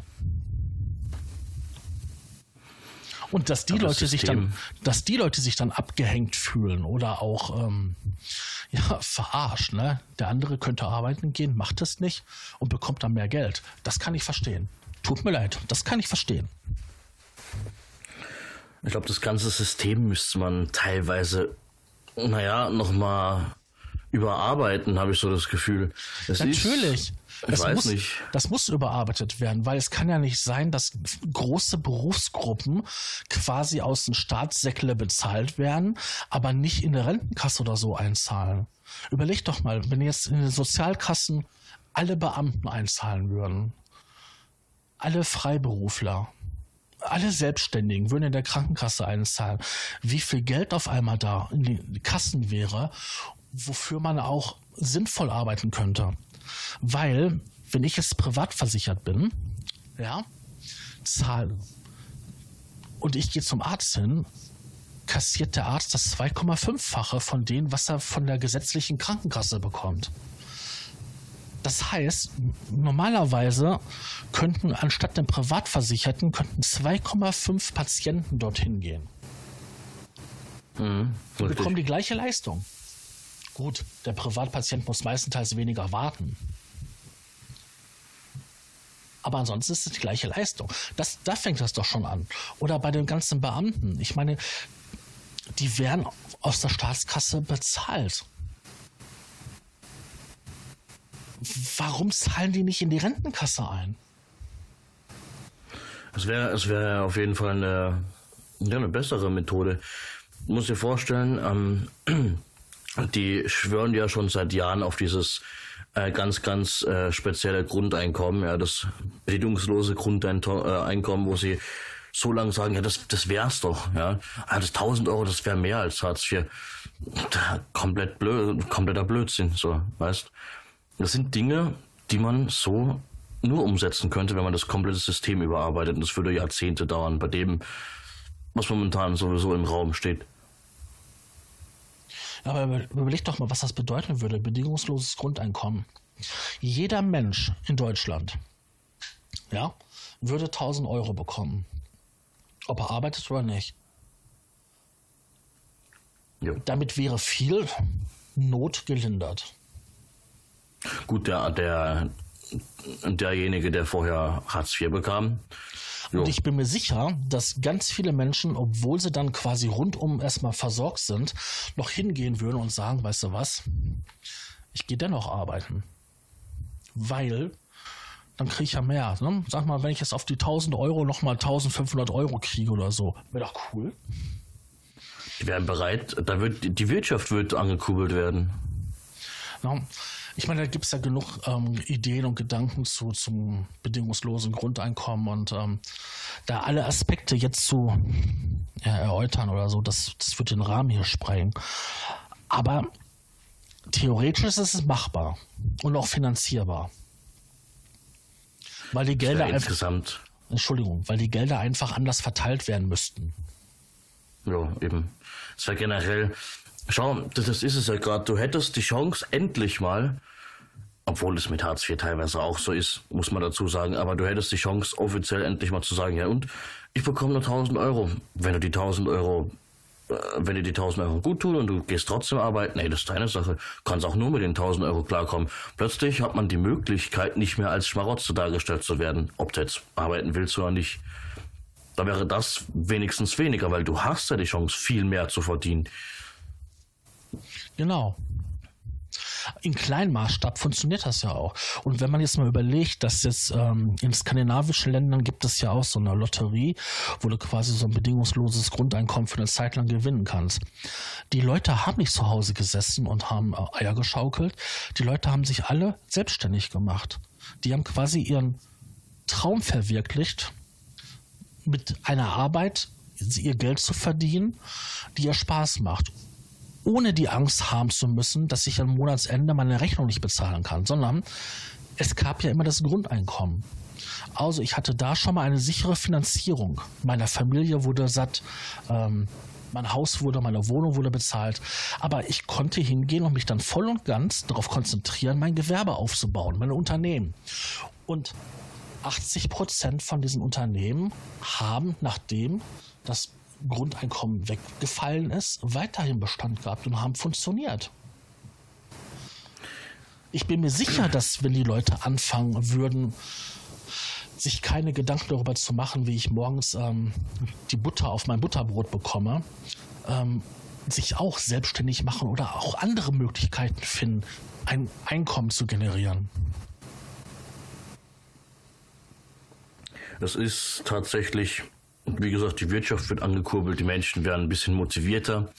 Die Menschen, weißt du, das ist ja ein Unterschied. Du gehst jetzt, keine Ahnung, hast jetzt eine 40-Stunden-Woche so und, und ziehst es halt dann durch, bekommst dann vielleicht netto 13, 1400 im Monat. Das ist aber ein Unterschied, wie wenn du 1300 bekommst oder 2300. So, ist ein riesengroßer Unterschied. Gut, wie es dann aussieht mit den, mit den, mit Kindergeld und so weiter und diese ganzen äh, Zusatzdinger, das ist halt das Problem, was das Ganze momentan auch nicht machbar macht, weil es ja, eben komplexer ist, als man denkt. Aber seien wir doch mal ehrlich, ein Einkommen von 1400, das ist doch lächerlich. Ist es auch, tatsächlich. Ja, ich meine, was willst du da machen? Ich meine, wenn du hingehst als Familienhauptverdiener, sei es das Mann, männlich oder weiblich, ist ja egal. Und dann 2400, das ist auch lächerlich. Was willst du da großartig machen? Ich meine, da kostet dich die Wohnung, damit es da irgendwie halbwegs geheizt und so weiter ist, kostet ja auch schon 700, 800 Euro. Ja, dann willst du noch Garage dabei haben, damit das Auto noch schön steht. Ja, was bleibt denn da großartig über? Da musst ja, du darfst, darfst aber nicht vergessen, dass das Grundeinkommen so ist, dass auch Kinder 500 Euro bekommen. Ja, je nachdem. Ja. Ich sag jetzt mal nur, wenn du jetzt normal arbeiten gehst. Ja, mhm. Weil manche Leute meinen ja auch, so, ja, ich verdiene 2500 Euro. Ja, ist ja toll. Aber was ist das denn, wenn du Alleinverdiener bist einer Familie? Hm. Ja, da, hast du nicht mal so die, die Möglichkeiten. Ich weiß gar nicht, wie viel Kindergeld man bekommt. Beim Hartz IV ist es ja so, das bekommst du ja eh nicht. Also das bekommst du schon, bloß bekommst du es ja ab, äh, abgezogen. Da hast du ja nichts davon. Ja, es bleibt dir ein kleiner Teil. Ne? Ich glaube, die 30 Euro oder so bleiben dir. Ähm, ansonsten, ich glaube, Kindergeld ist knapp 200 und wird nächstes Jahr auf, 100, auf 215 oder 210 erhöht. Aber was ist das denn? Ich meine, ähm, wenn du ein kleines Kind hast, äh, die wachsen so schnell und dann brauchst du alle Nase lang neue Klamotten und neue Schuhe und kauf mal für einen Säugling oder für ein, was gerade Kind was laufen lernt, Schuhe. Ja, da bist du mit 60 Euro dabei. Eben. Also es ist so teuer. Kindergeld ist generell viel zu wenig, habe ich so das Gefühl. Muss dir vorstellen, so, so, ein, so ein Kind, was ist ein Kind im Monat? Sagen wir mal, gehen wir mal von 100 Euro aus. So, 80 bis 100 Euro, ich weiß nicht. Ja, da gibt es so viele Dinge. Gut, ist es ja von, von äh, Alter zu Alter, ist es ja eh unterschiedlich, ne? Aber im Prinzip die ganzen Anziehsachen. Du hast es ja selbst als Hartz-IV-Empfänger nicht. Du, bist, du hast ja in dem Grundsatz, was du bekommst, 410, 409, ich habe keine Ahnung, wie viel es jetzt sind genau. 416. Ja, 416, da ist es ja tatsächlich dabei, dass du dir Anziehsachen kaufst. Ja, das ist aber für einen Erwachsenen. Wenn du ähm, Kind, Jugendlicher und, und na, so bist, das ist ja gestaffelt. Und du bekommst quasi als Kind weniger wie als Jugendlicher. Das bedeutet, in der Phase, wo du gutes Essen haben musst, damit du vernünftig wachsen kannst und weil du wächst, viele Klamotten brauchst, bekommst du weniger Geld wie jemand, der ausgewachsen ist. Und das ist ja vollkommen ungerecht. Ich weiß gar nicht, wer diese Zahlen festgelegt hat. Wenn man nur als Beispiel jetzt Fahrtkosten mit öffentlichen Verkehrsmitteln. Ja. Da sind ja nur ein paar Euro drin. Also wenn ich überlege, wenn ich jetzt ähm, in die Kreisstadt hier müsste, könnte ich einmal hinfahren, einmal zurückfahren und dann noch einmal die halbe Strecke. Also nicht einmal bis da hinten hin, sondern müsste dann halt die nächsten 10 Kilometer laufen. So viel Geld ist da drin. Da sind so verschiedene Set Anteile drin und das hat ja irgendjemand mal ausgerechnet. Und das ist so fernab des Bedarfs. Eigentlich müssten kleine Kinder mehr Geld bekommen, weil die brauchen vernünftiges Essen, die brauchen mehr Kleidung, einfach weil sie wachsen. Und das Argument, wenn die Hartz-IV-Empfänger mehr Geld bekommen, würden sie es eh nur versaufen und verrauchen oder ne, verqualmen. Das stimmt ja. gar nicht, weil die meisten Leute, es sei denn, du hast so Hardcore-Assis, das gibt es natürlich auch, aber die meisten Leute sparen doch dann bei sich damit das Kind was kriegt. Also, wenn du da mal rausgehst und ähm, in der Stadt, ja, dann holst du halt die Pommes für das Kind und selber spart man sich die Pommes. Ähm, dann, wenn dann das Kind neue Schuhe braucht, ja, dann läufst du noch zwei Monate länger mit deinen kaputten Schuhen rum, nur damit das Kind neue Schuhe bekommt. Das machst du. Da, da denkt man auch gar nicht drüber nach. Das ist selbstverständlich. Und deswegen verstehe ich das nicht. Es gibt immer das Argument, ja, wenn die Hartz-IV-Empfänger mehr Geld bekommen, dann verqualmen sie es und versaufen sie es. Das stimmt nicht. Hm. Es ist ja, ich bin mir nicht sicher. Das, da gab es mal einen Beitrag, den habe ich mir angeguckt. Da war die Frage, es war sowieso ein YouTube-Video von einer speziellen Redaktion, aber nicht von Galileo. Da war die Frage, ist es tatsächlich immer so, dass man als äh, Kind einer sozial schwachen Familie gar keine andere Möglichkeit hat, genauso sozial schwach zu werden? So, dass man auch so Hartz-IV-mäßig groß wird und das auch so weiterlebt. Ist es, liegt es wirklich daran, dass die Eltern sozial schwach waren? Das, war die Frage. Das Problem ist ja, ähm, wenn du ähm, Hartz-IV-Empfänger bist oder so, hast du ja nicht die Möglichkeit, sag ich mal, zur Musikschule gehen, ähm, Nachhilfelehrer und so weiter. Das ist ja immer ein Riesenaufwand, solche Gelder zu beantragen. Es gibt ja diese, äh, wie heißt das mal, Bildungsteilhabe irgendwie. Das kannst du beantragen. Ja, genau. So, das gibt es, aber das deckt ja nicht alles ab, sondern das Problem ist einfach, ja, wenn bei, nicht bei sozial schwachen, bei bildungsschwachen Familien, das gibt es ja auch, mhm. ähm, wird ja gar nicht der Ansporn vermittelt, irgendwie weiterzukommen. Bei sozial Schwachen ist es eher das, das Problem, dass die Mittel nicht da sind, um halt eine bessere Förderung zu machen. Eine Katastrophe ist es doch, wenn ich jetzt ähm, eine Hartz-IV-Familie bin ich habe zwei Kinder und die beiden Kinder sind so schlau, dass die aufs Gymnasium gehen. Ja, das ist eine Katastrophe, weil die brauchen den und den Taschenrechner und dann ist das nicht hier irgendwie der Texas Industries oder Casio FX äh, 85 oder so. Nein, dann ist das irgendwie hier der Super Casio FX äh, 200 Blabla mit großem Display und Grafikauflösung und Programmierbarkeit und so weiter. Dann brauchen die einen Laptop, dann brauchen die das, dann brauchen die das und schwuppdiwupps bist du schon beim ersten Schuljahr mit 500 Euro dabei. Und wenn du das zweimal ja. hast, ja, dann hast du echt die Arschkarte. Das kannst du nicht finanzieren. Und dann sind wir quasi bei diesen Verhältnissen, wie wir sie vor 200 Jahren hatten. Es kann nur ein Kind zur Schule gehen. Es kann nur ein Kind was Besseres werden. Die anderen müssen sich mit den, ja, mit dem, was übrig bleibt, begnügen. Das ist genauso wie, wenn, wenn eine Familie, die ich würde nicht sagen gut verdient, aber die halt gut beisammen ist, die dann einen großen Teil vom Führerschein bezahlen. Wenn jemand erwachsen genug ist, dann ja, nee, Pkw-Führerschein passt auf jeden Fall, das, das kann man finanzieren, dies, das, jenes, kein Problem. Wenn man von einem äh, sozial schwachen Haushalt kommt, wo die Eltern arbeitslos sind oder wo es tatsächlich so ist, bei mir ist es halt so gewesen, da war meine Mutter aufgrund von Krankheit äh, arbeitslos und ähm, mein Stiefvater, der halt da war, seit ich klein war, der war ja durchgehend arbeiten, hat auch das Wochenende mitgenommen. Trotzdem hat es nicht ausgereicht. Und da ging es nicht, dass mir irgendjemand irgendeinen Führerschein finanziert oder irgendwelche äh, zusätzlichen Schulen oder sowas, die ich damals vorhatte zu besuchen. Die Privatschulen für, den, äh, für gewisse Kurse und so weiter. Ich musste gewisse Kurse selbst bezahlen. Da hat das Jobcenter bei mir damals auch gesagt, nö, das haben wir nichts zu tun mit. Ja, da sprichst du aber was an. Bei mir war das so gewesen, meine Eltern hatten halt ähm, ein Sparbuch gemacht gehabt, haben damals 600 Mark, glaube ich, draufgetan. Ja, da lag das 18 Jahre da und hat, gab halt Zinsen, Zinsen, Zinsen. Und meine Oma hat halt, ähm, ich glaube, seitdem ich zwei bin, ein Sparbuch gehabt. Da hat sie halt immer 10 Mark eingezahlt. Ja, wie ich 18 war, hatte ich halt genug Geld gehabt, um mir halt einen Autoführerschein und Motorradführerschein zu machen. Ja, das geht aber, ne? Meine Mutter ist arbeiten gegangen, mein Vater ist arbeiten gegangen, meine Oma ist damals auch noch arbeiten gegangen. Die hat das dann für jeden Enkel, für jedes Enkelkind das gemacht mit dem Sparbuch. so, dass jeder, wenn er dann halt 18 war, das Geld hatte, um einen Führerschein zu machen. Ähm, das war mal. Ich meine, wenn du heutzutage eine Familie bist, wo wenig Geld ist, da kann man das nicht. Und das sind ja diese vielen kleinen Nachteile. Ein Arbeitgeber setzt ja heutzutage voraus, dass man einen Führerschein hat. Also viele. Sowieso. Ja, und dann so Hilfsjobs, so wie Pizzataxi und so weiter, ne? Pizzafahrer und so, brauchst du auch nicht machen, wenn du keinen Führerschein hast. Da musst du schon manchmal sogar ein eigenes Auto haben.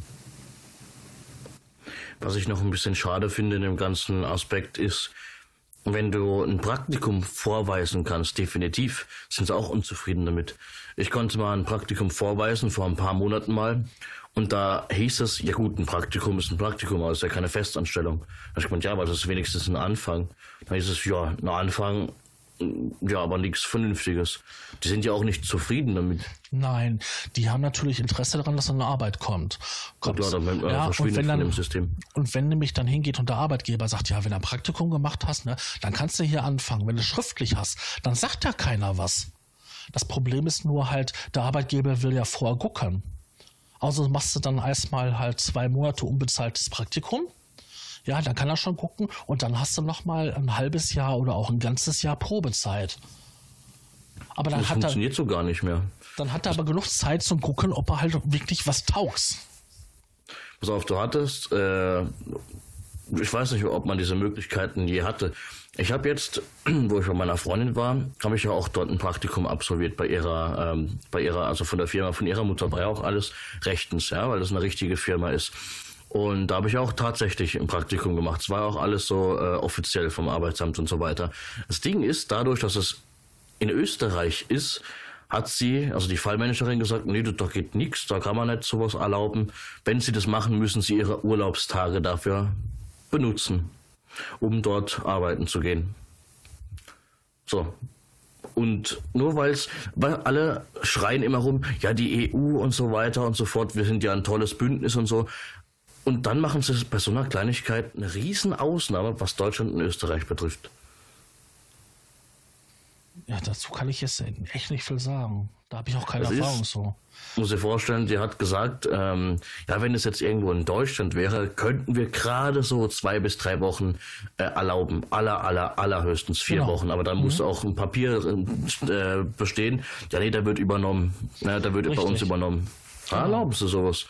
Muss man mal vorstellen, du hast sogar beim Praktikum, wo man sich bemüht, tatsächlich seine Zukunft wieder in den Griff zu kriegen, irgendwie seine Zukunft zu planen. Sogar da hast du diese Einschränkungen einfach vom Arbeitsamt, dass sie sagen, nö, das geht nicht mehr als äh, so und so.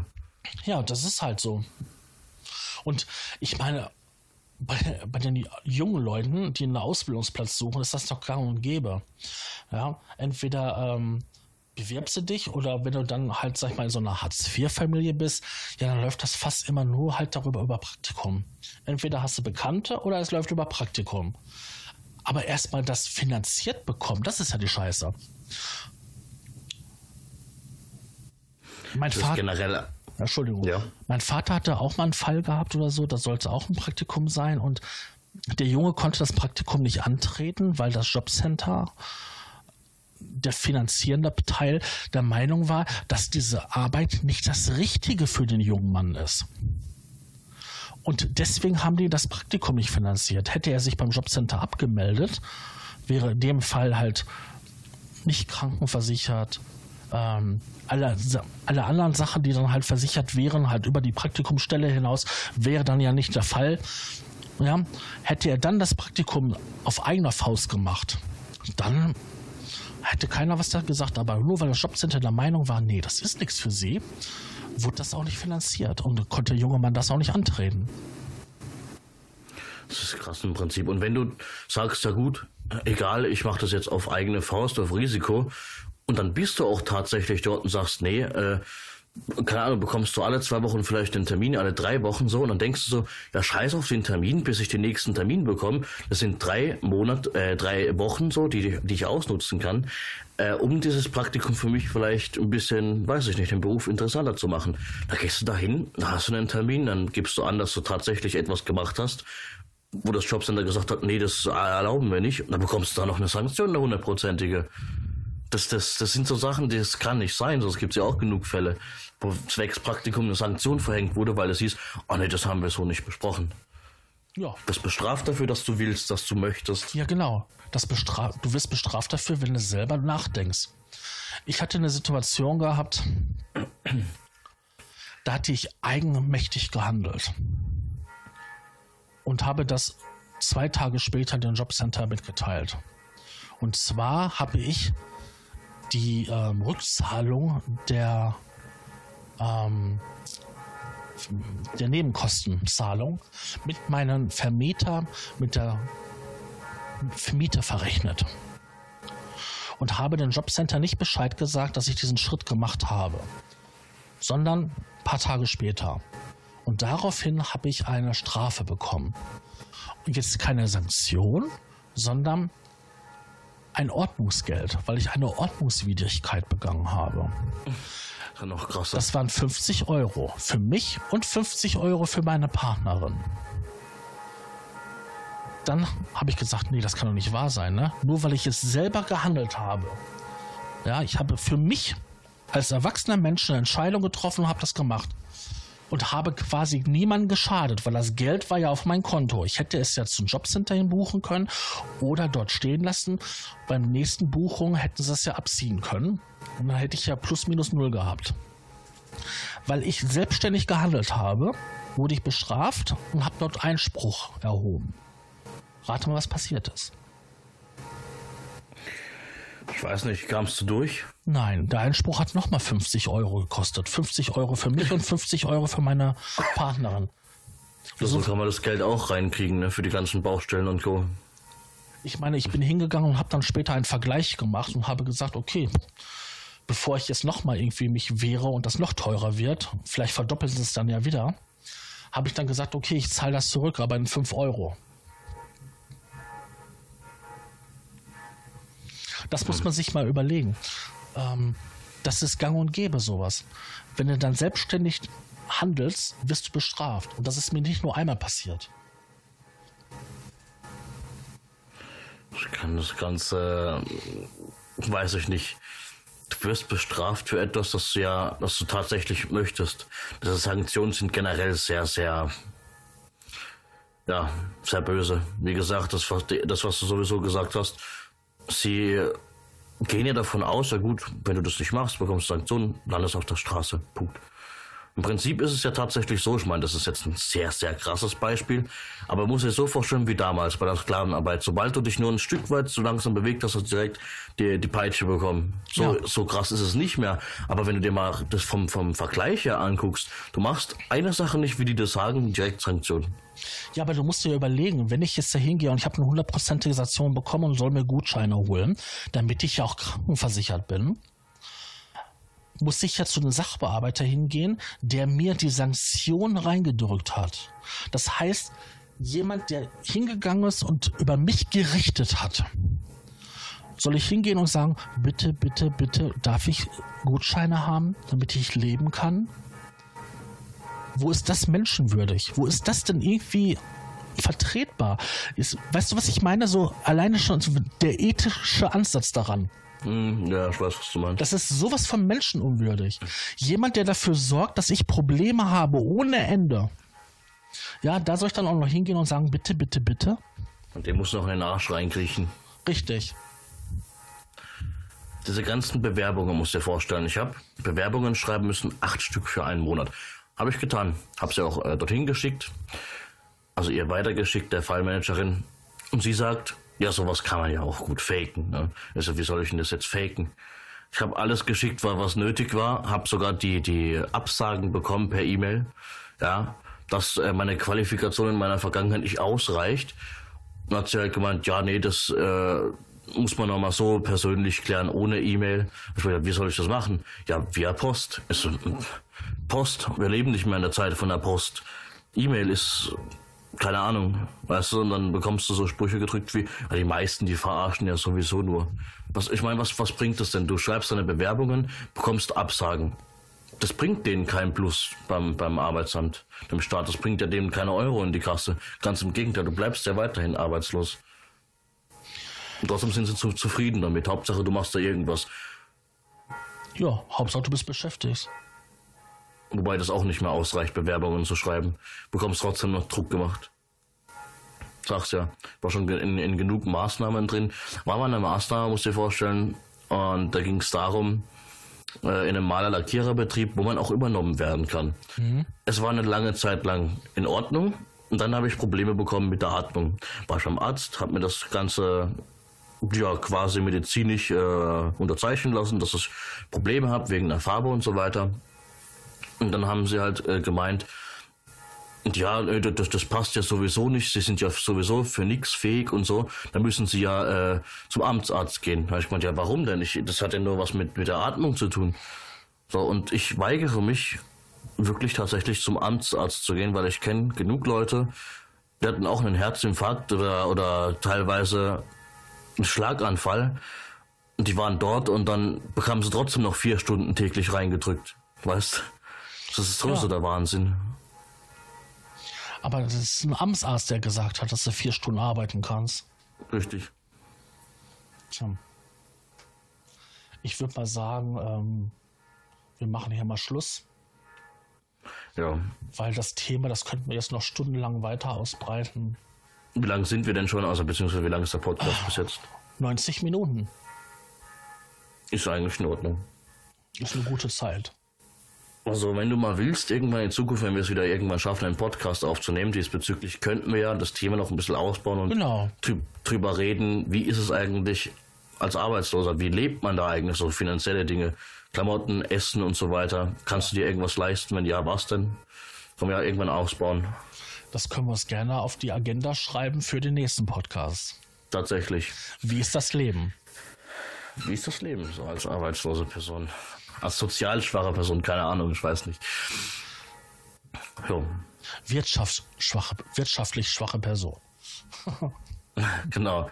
Also auf jeden Fall ein netter Podcast. Ja, ich bedanke ja. mich. Ja, ich für das nette auch. Gespräch. Gut, dann würde ich mal sagen, tschüss und bis zum nächsten Mal. Ciao.